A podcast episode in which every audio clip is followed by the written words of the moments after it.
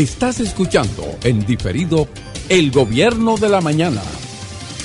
Los buenos días a todo el país, a todos los que nos siguen a través de este Gobierno de la Mañana. Definitivamente donde todo comienza, prosigue y nunca termina. Miren, eh, los proyectos que se han llevado a cabo aquí en nuestra República Dominicana, sobre todo cuando se habla de infraestructura vial, algunos también, como los proyectos que tienen que ver con lo que es el transporte, el transporte escolar, el transporte a nivel general, cuando hablamos de transporte masivo, se han llevado varios proyectos, sobre todo algunos de estos, como lo que son los denominados corredores. Pero, ¿qué sucede? El FITRAN ahora mismo como una de las instituciones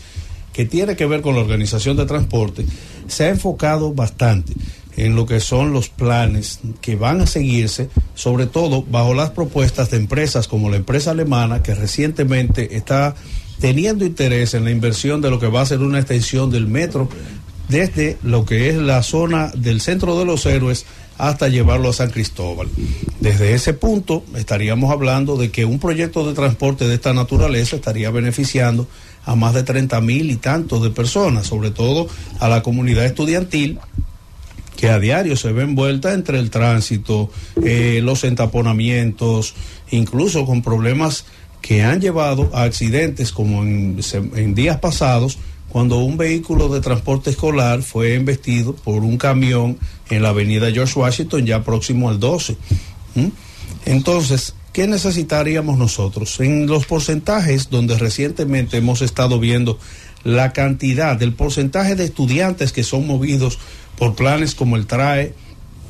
o en este caso los, los sistemas que hemos visto como los ferroviarios, donde usted tiene el metro de Santo Domingo, que ha movido cerca de un millón de pasajeros prácticamente en, en días.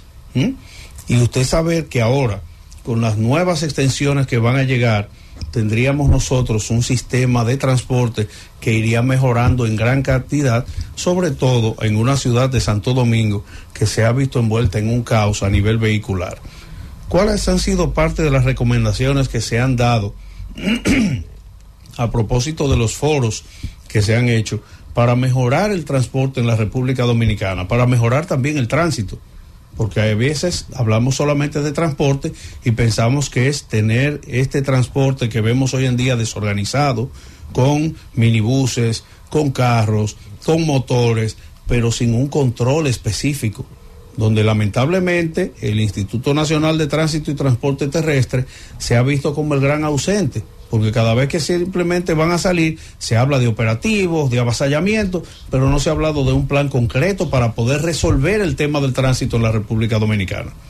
¿Cómo usted lo resolvería? Donde usted tiene, si vamos por ejemplo al kilómetro 9 de la autopista Duarte, y de cada, cada 150 vehículos hay 79 al menos que son públicos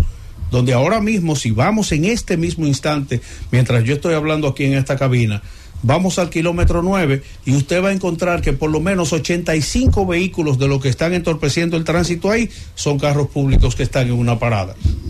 Para esto necesitaríamos nosotros la creación y ampliación y la unificación de diversas rutas no solamente por usted decir que va a tener un tránsito eficiente o un transporte eficiente, quiere decir que usted deba tener 10, 12, 25 rutas en un punto específico donde usted haga una diferencia y donde usted simplemente vea que por 10 pasajeros usted tenga 28 carros, porque es que es muy, muy disparejo.